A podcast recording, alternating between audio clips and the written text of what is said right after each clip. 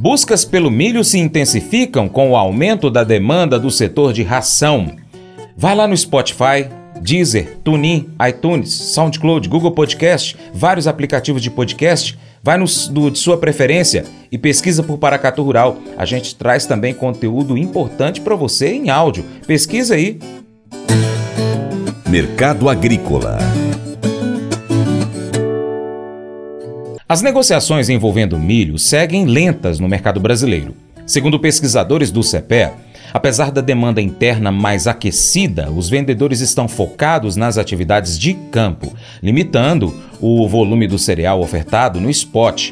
Além disso, entre os produtores ativos, observa-se um desacordo com compradores quanto aos preços, o que reforça a baixa liquidez. De um modo geral, as cotações vêm se mantendo firmes com o indicador Exalc BMF Bovespa para a região de Campinas, estado de São Paulo, acima de 61 reais a saca de 60 quilos. Lá no campo, apesar do retorno das chuvas em algumas regiões produtoras, como o centro-oeste do Brasil, muitos agricultores estão preocupados com o atraso da semeadura da soja, que pode resultar no cultivo do milho fora da janela considerada ideal. O consultor Vlamir Brandalize destaca as buscas pelo milho por parte dos produtores de ração. Essa procura vem principalmente do hemisfério norte, que com a chegada do inverno acelera a produção de ração. No entanto, a ponta vendedora do cereal ainda resiste em fazer negócios, aguardando pela entrada do ano fiscal em janeiro lá nos Estados Unidos mercado do milho. O milho tem a colheita avançando rapidamente e agora no fechamento praticamente nos Estados Unidos. O uso essa semana apontou aí que 96% das lavouras de milho já foram colhidas, frente a 99% do ano passado e 95% da média. O milho no estado mais importante dos Estados Unidos, que é a Iowa, 99% colhido, safra fechada praticamente. A média de Iowa 96%, Illinois 99% colhido, a média 97% e safra de milho americano indo para o fechamento. É aí no caso do milho, o impacto ainda é mais importante com relação a esse fator demanda aí do segmento de ração, né? Então agora o inverno chegando forte no hemisfério norte pode ajudar aí que o milho veio caindo nas últimas semanas, o milho está muito barato no mercado internacional, as posições até o meio de 2024 todas abaixo de 5 dólares, o bucho está barato e no mercado brasileiro também está barato. Aqui no mercado brasileiro dá para ver que as posições do ano que vem são melhores que as atuais, então isso é um fator importante que o milho já praticamente praticamente bateu o fundo do poço e agora vai tentar reagir aí, mostrar alguma reação em cima do fator demanda que pode aparecer, né?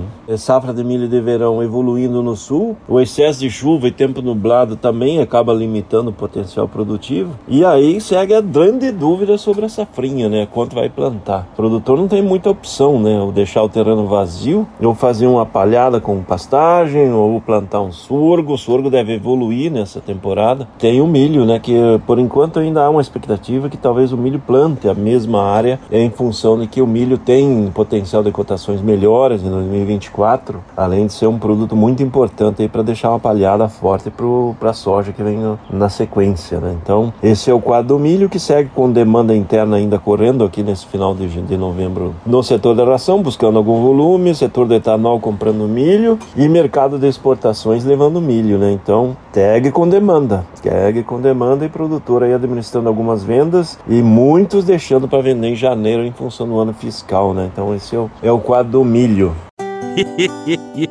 Mas eu vou dizer uma coisa pra você, viu? É, se quiser colocar propaganda sua aqui nesse programa, ó, eu vou dizer um negócio, você vai ter um resultado bom demais, senhor. É isso mesmo, é facinho, facinho, senhor. Você pode entrar em contato com os meninos ligando o telefone deles. É o 38, é o 991810123. Bem fácil. É muito bom porque aí a sua empresa vai sair dentro de um programa que é ligado aí ao homem para mulher do campo. É nós que vai estar tá assistindo e também vai ver sua propaganda.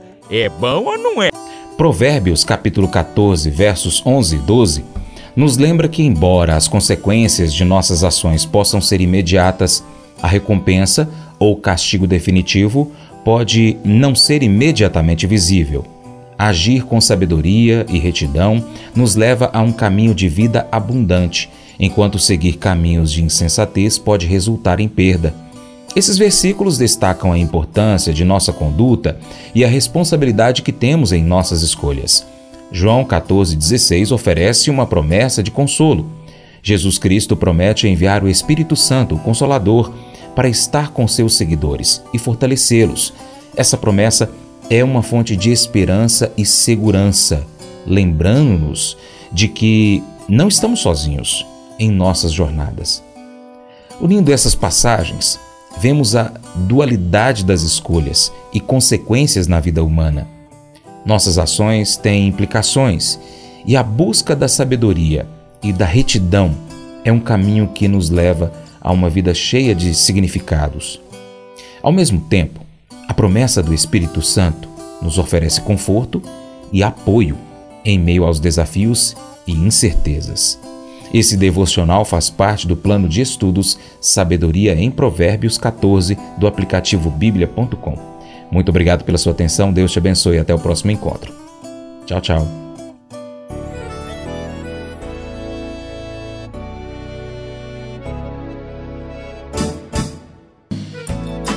De manhã para prosear no mundo do campo, as notícias escutar. Vem com a gente em toda a região com seu programa Paracatu Rural.